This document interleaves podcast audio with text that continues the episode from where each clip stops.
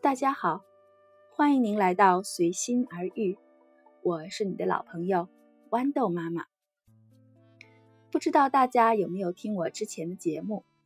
在新加坡，小学生只是上半天学，绝大多数小学的上学时间是早上七点半到下午一点半，一点半之后就放学啦。这种上学时间真是要了家长的命了。早上七点半就要到学校，我们家还算是离学校比较近的，孩子最晚六点四十起床就可以了。我尽量每天都会给孩子准备一点早餐，基本上最晚也就是要六点出就起来。其实有很多孩子都不住在学校附近，那就可能六点前就要起来了。早上早一点还可以调整一下作息时间，前一天晚上早一点睡就行了。那么下午一点多就放学呢，家长们都还在上班呀，那孩子。怎么办呢？有很多家庭为了孩子，妈妈不得不放弃全职的工作，下午在家里陪孩子。我想这是最理想的情况了。但是大多数家长都是夫妻二人都要上班的，就像我这样的情况，很多人就会选择请女佣待在家里照顾孩子。有女佣在，确实生活轻松了不少。在以前的节目里。我也提到了养孩子请女佣的必要性，但是请女佣也会有一些麻烦，在以后的节目里我再来说。我现在的生活状态就是没有女佣的，所以只好麻烦两边的父母亲来新加坡帮忙照顾孩子。可是父母年纪都大了，起初我是不想麻烦父母的，那就剩下最后一条路，送孩子去 student care。这边叫做托管中心，哎，这名字听起来就没有什么好感。我今天其实就想来重点说说这个 student care 托管中心。以前我有节目谈过新加坡的 child care 托儿所，其中我提到过，child care 其实就是祖屋下面的几间房，虽然也有高大上的。而这个 student care 是不是会比 child care 更好一些呢？答案完全不是。child care 至少还有几间房，而绝大多数 student care 最多不超过两间门面房的大小。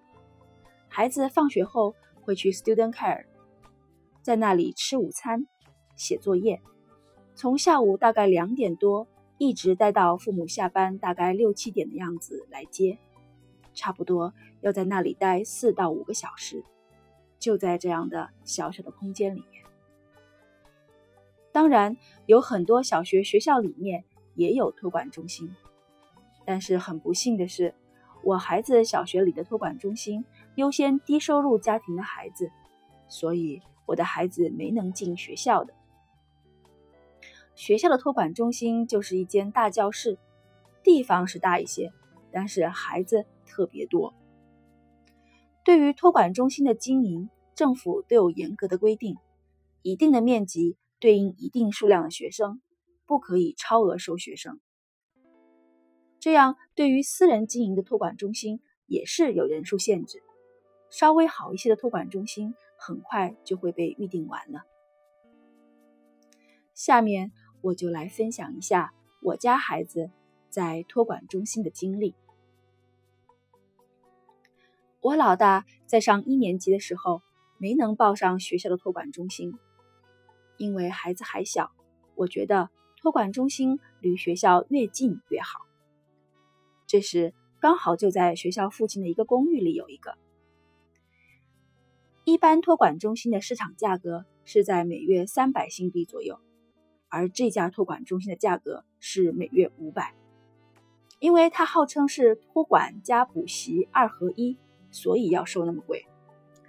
那个地方的环境就是一个门面房的大小的样子，里面摆几张桌子，旁边是书架，后面有厕所以及托管老师的办公室，就是一个非常典型的托管中心的样子。我当时就是看中它的位置，离学校近，贵点就贵点吧，而且有点补习也好。经营这家托管中心的老板叫茱莉亚，样子看上去比我大个几岁。浅浅交谈之后，让人感觉这人挺虚伪的。当然啦，毕竟做生意嘛，人多少都有一些圆滑。但是后来接触起来，真的觉得有些不舒服。比如我们家长去接孩子的时候，都是进去帮孩子收拾东西。有段时间，我妈妈在这边去接孩子，她就不让我妈妈进去，因为那时孩子刚上小学。各种书本、作业什么的也收拾不好，所以经常出现孩子的某本书不见了的情况，不知道是落在学校里还是托管中心那。打电话去问托管中心的老师也是不知道。另外还有一点，有一次我发现他把我孩子的成绩单复印了，放在他们的宣传材料上，我真的有些生气，怎么可以不经过家长的同意就这么干呢？不过还是忍住没说。